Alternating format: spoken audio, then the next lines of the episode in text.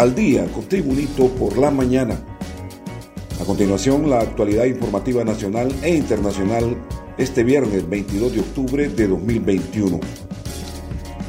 El jefe del Departamento de Epidemiología del Sistema Nacional de la Gestión de Riesgos, SINAGER, José Lara, advirtió que quizás a finales de este año se estaría viendo un nuevo pico de casos de COVID-19. Aunque de momento la pandemia parece haber disminuido en contagios y muertes, en el comportamiento de la misma, a finales del año se estaría viendo un alza de casos por diferentes acontecimientos sociales que se están dando en el país. Lara señala que a nivel mundial la pandemia ya ha dado cinco picos y ese comportamiento indica que en cuatro semanas en Honduras se empezará a ver un repunte de casos. Más noticias nacionales con Tribunito por la mañana. Una presentadora de televisión y ex precandidata a una diputación en el Congreso Nacional por el Partido Libertad y Refundación Libre sufrió ayer un atentado criminal en el que resultó herida de bala en una transitada vía de la ciudad de San Pedro Sula, departamento de Cortés. La víctima del ataque es Rixi Moreno, presentadora de Campus TV y ex precandidata a diputada del departamento de Cortés por una corriente del Partido Libertad y Refundación Libre. El hecho ocurrió ayer a eso de las 7 de la noche en la avenida Circunvalación, en el barrio Los Andes de San Pedro Sula.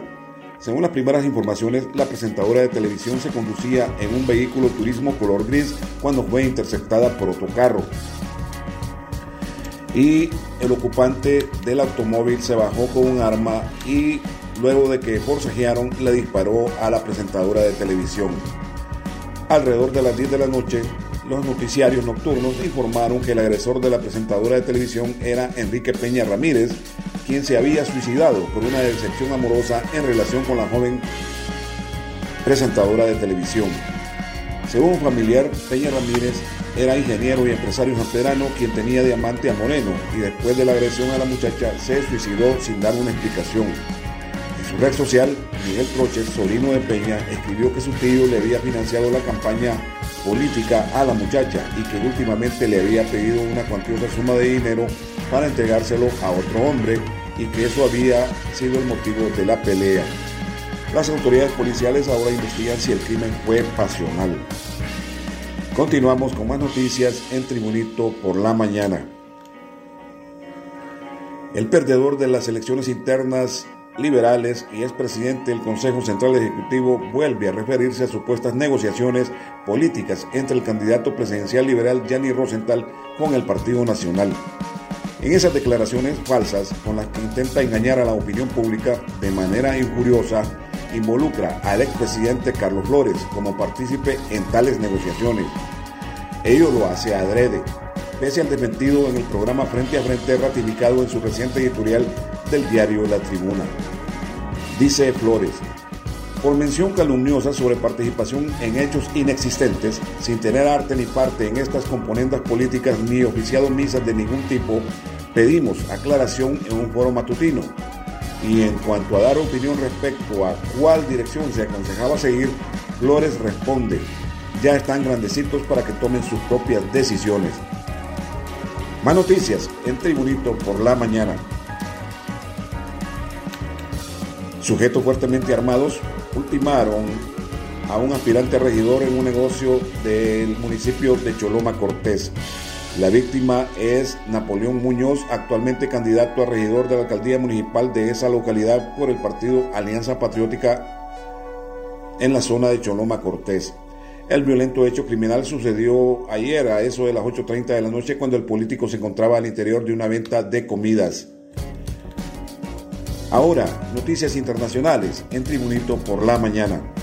Desde Washington se informa, millones de estadounidenses más podrán recibir un refuerzo de sus inyecciones contra el COVID-19 y elegir una vacuna de una compañía distinta para su próxima dosis, informaron los funcionarios federales de salud.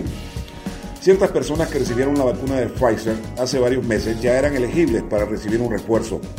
Los Centros para el Control y la Prevención de Enfermedades CDC, por sus iniciales en inglés, aseguraron el jueves que algunos de los que recibieron las vacunas de Moderna o Johnson y Johnson también son elegibles.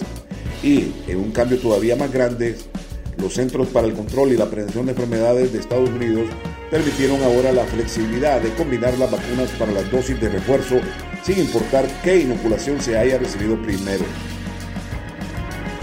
Desde Baltimore, Estados Unidos, el presidente Joe Biden dijo que Estados Unidos defendería a Taiwán si la isla fuera atacada por China, que la considera parte de su territorio.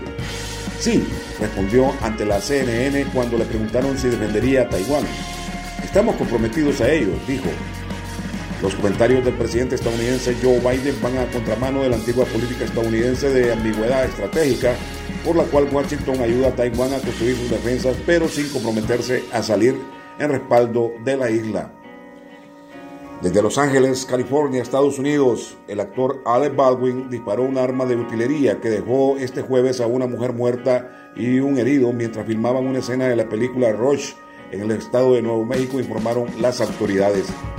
La directora de fotografía, Alina Hutchins, de 42 años, resultó herida cuando un arma de utilería fue disparada por Alec Baldwin, conductor y actor, informó la oficina del sheriff del condado de Santa Fe en un comunicado. Hutchins fue transportada vía helicóptero al hospital de la Universidad de Nuevo México, donde fue declarada muerta por el personal médico, agregó el texto. El director de la película Rush, Joel Sousa, de 48 años, resultó herido. Fue transportado en ambulancia a un centro médico para ser atendido de emergencia. La oficina del sheriff del condado de Santa Fe precisó que no han sido presentados cargos por el incidente, en tanto que una investigación fue abierta con testigos que están siendo entrevistados por los detectives. Y en los deportes, el Club Deportivo Motagua de la capital hondureña no tuvo mayores problemas para ganar 2-0 de visita en el Estadio Olímpico de San Pedro Sula en la ida de los cuartos de final de la Liga CONCACAF ante un timorato maratón que no fue rival para los visitantes. Los goles fueron anotados por los argentinos Diego Auski al minuto 6 y Gonzalo Klusner, quien celebró su cumpleaños 38 con un golazo a los 73 minutos. El hecho de perder 2-0 obliga a Maratón a ganar por 3-1 o más en el juego de vuelta ante Bucigalpa el 2 de noviembre próximo, ya que esos dos goles recibidos de parte del Motagua valen doble en caso de empate en puntos y goles, por lo que la tarea está cuesta arriba, si bien en el deporte nada está escrito. Este ha sido el boletín de noticias de Tribunito por la mañana de hoy viernes 22 de octubre de 2021. Gracias por tu atención. Tribunito por la mañana te invita a estar atento a su próximo boletín informativo.